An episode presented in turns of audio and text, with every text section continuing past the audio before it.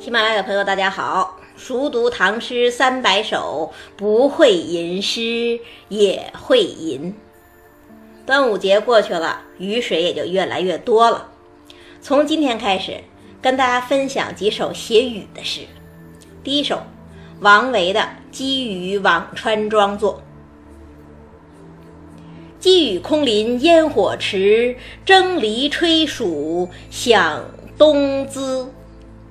漠漠水田飞白鹭，阴阴夏木转黄鹂。山中习静观朝锦，松下清斋折露葵。野老与人争席罢，海鸥何事更相疑。辋川真是王维的福地，王维在这写春天。是人闲桂花落，月静春山空。写秋天，是空山新雨后，天气晚来秋。这都是千古名句呀。写夏天，最好的就是这首《积雨辋川庄作》，好到什么程度呢？有评论家就讲，唐人七律的压卷之作，不是崔颢的《黄鹤楼》。也不是杜甫的《登高》，而是王维这首《积雨辋川庄作》。那这首诗究竟好在哪儿呢？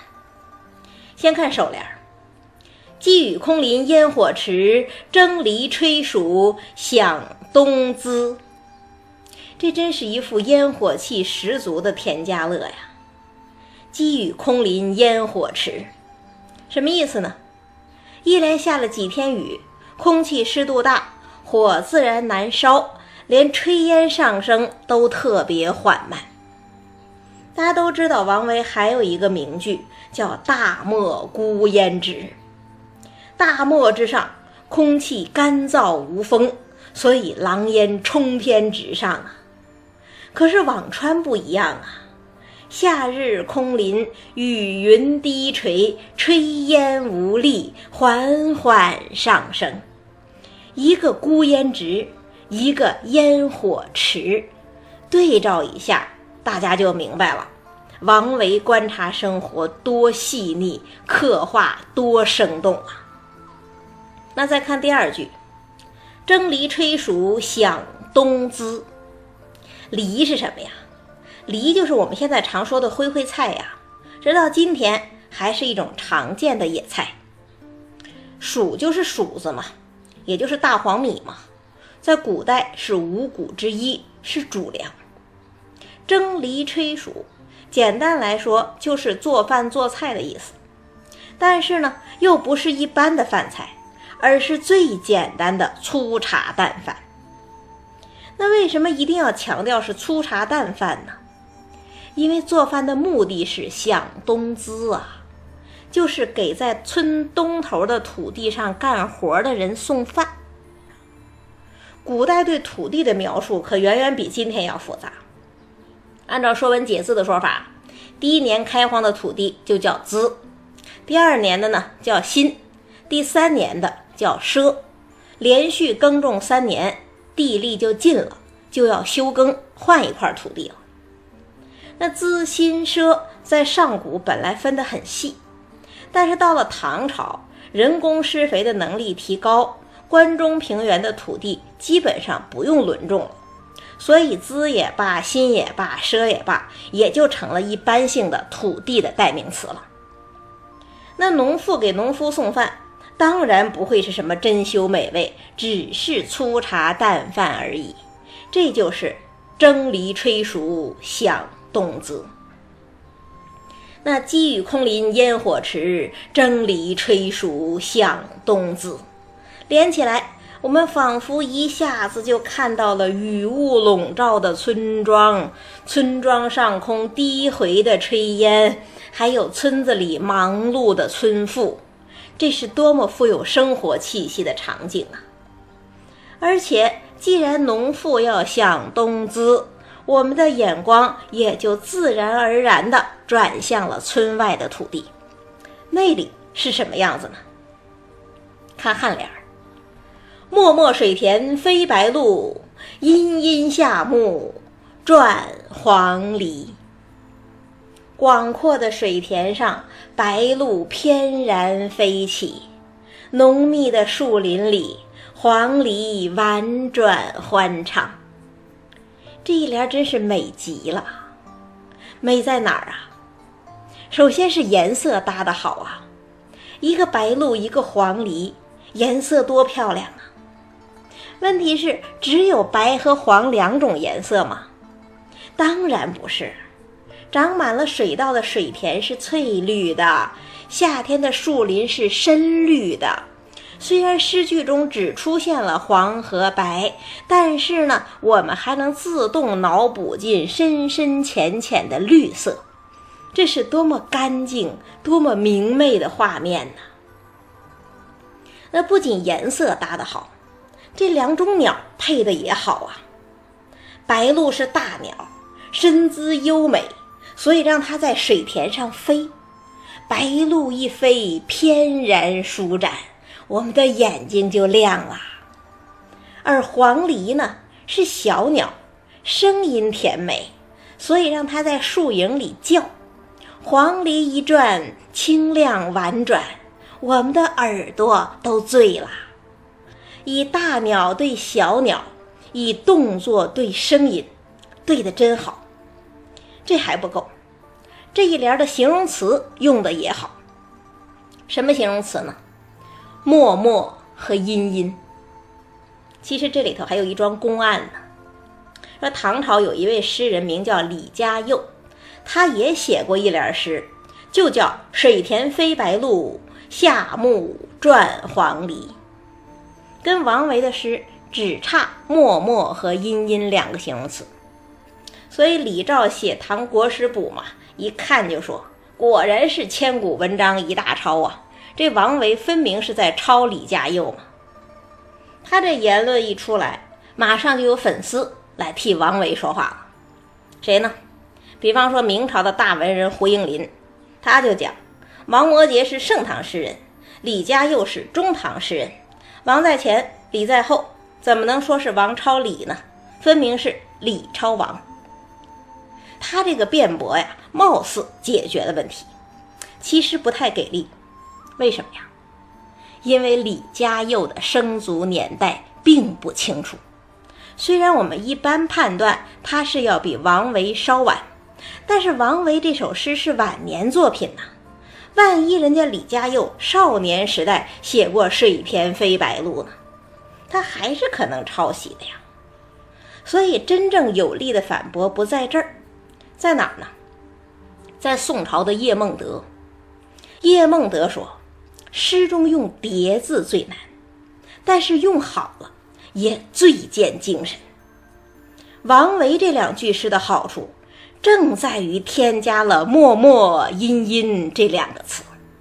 这两个词一出来，原本很普通的“水天飞白鹭，夏木转黄鹂”，一下子就有了诗意了，就成了警句了。所以，就算李在先，王在后。那也不是王维抄袭李嘉佑，而是王维点化了李嘉佑，是不是这个道理呢？仔细想想啊，还真是。漠漠是什么呀？漠漠就是广阔呀。漠漠水田飞白鹭，这个画面多开阔呀！那白鹭飞舞才能自在而不局促啊。阴阴是什么呀？阴翳，阴阴是幽深呐。树木深秀，黄鹂的歌声从枝叶的缝隙里透出来，才能深邃而不直白。这种既开阔又深邃的意境的营造，才是诗的真谛呀。那你这样一看，漠漠水田飞白鹭，阴阴夏木转黄鹂。相对于水田飞白鹭，夏木转黄鹂，就犹如落霞与孤鹜齐飞，秋水共长天一色；相对于落花与枝盖齐飞，杨柳共春齐一色。他们都是一样的，这不是抄袭，这是革命性的改造。这个改造一完成，千古流传的警句也就出来了。那我们一直在讲，一切景语皆情语。王维写了那么宁静安闲的村庄，又写了这样如诗如画的水田。他对田园生活究竟是什么态度啊？要知道，辋川就是他的家呀。他这不是悠然神往，而是陶醉其中啊。这样一来呢，景联自然而然的也就出来了。山中习静观朝锦，松下清斋折露葵。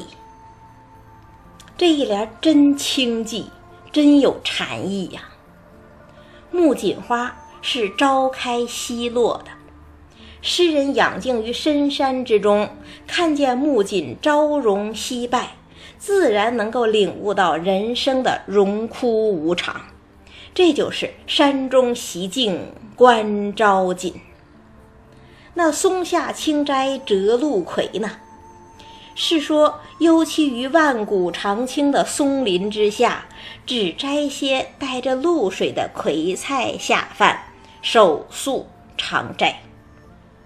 那为什么一定是葵菜呢？要知道，葵菜可曾经是古代最常吃的一种菜。号称百菜之主嘛，《诗经·七月》里就讲啊：“六月食玉即玉，七月烹葵即蔬。”更有名的还有“青青园中葵，朝露待日晞”。问题是什么呢？问题是这种菜到唐朝以后，其实已经很少有人吃了。为什么呀？因为口感不好。追求享受的人早就换了口味，改吃实心的蔬菜了。可是呢，正因为如此，葵才有一种自然而然的绅士之感呐。曾经荣耀，此刻黯淡，这不是可以当做人生一样细细品味吗？这样一来，山中习静观朝锦，松下清斋折露葵。就不仅仅是写日常生活，而是写一种人生态度。世态炎凉，人生无常。既然如此，还争什么抢什么？何不回到自然之中，去细细品味这份寂寞，坚守一颗清净之心呢？那诗人是这样想的，外人能够理解到诗人的心吗？看尾联儿。野老与人争席罢，海鸥何事更相宜？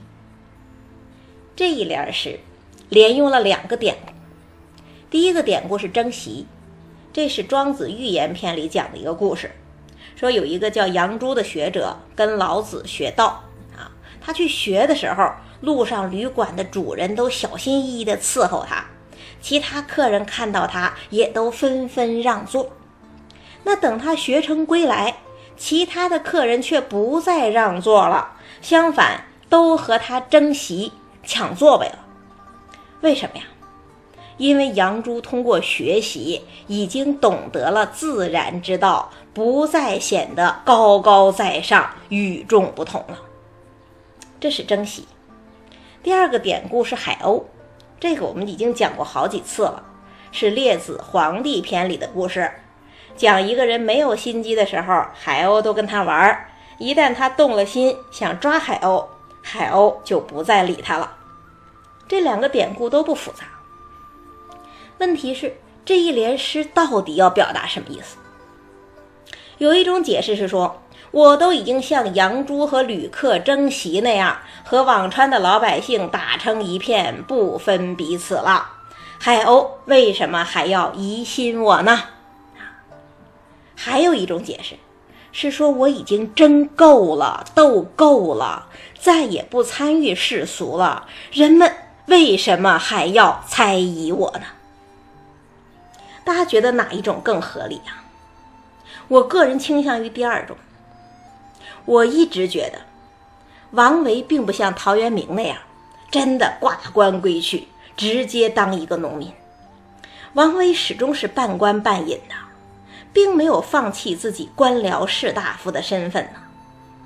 所以他可以看农妇蒸犁炊黍，看农夫插秧耕田，但是他本人呢，却只能是官招锦、折陆葵而已。他在心境上可能放下了很多，但是他跟现实政治的联系并没有真的斩断，所以才会有人猜疑他只是假装隐居，而他也才会回应。野老与人争席罢，海鸥何事更相宜？我不跟你们争了，而不是说我跟老百姓已经打成一片了。换句话说，这首诗并没有像很多人说的那么幽静闲适，完全就田园而讲田园。事实上，他还带着王维对现实政治的不满。带着一点不平之气，那这样解释会不会影响我们对整首诗的审美呢？当然不会。正因为世俗混乱而复杂，诗人才会觉得“漠漠水田飞白鹭，阴阴夏木转黄鹂”是如此的宁静和谐。才会把它写得如此开阔舒展，而又色彩鲜明、风度娴雅，让我们今天看了还能陶醉不已。再读一遍：“寄雨空林烟火迟，蒸犁炊黍响冬滋。漠漠水田飞白鹭，阴阴夏木。”转黄鹂，山中习静观朝锦，松下清斋折露葵。野老与人争席罢，海鸥何事更相宜？田园的雨是这样的，那山中的雨呢？下一期。和大家分享王维另外一首写雨的诗，《送梓州李使君》，写山中的雨。